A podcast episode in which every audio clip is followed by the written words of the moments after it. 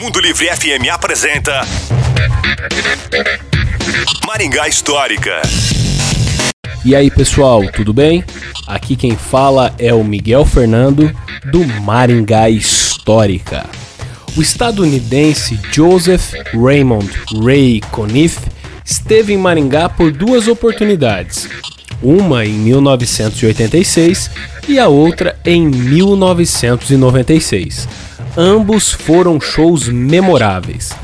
Na segunda oportunidade, onde o show foi realizado em 25 de maio de 1996, o Chico Neto ficou lotado, com mais de 5 mil pessoas que presenciaram aquele espetáculo.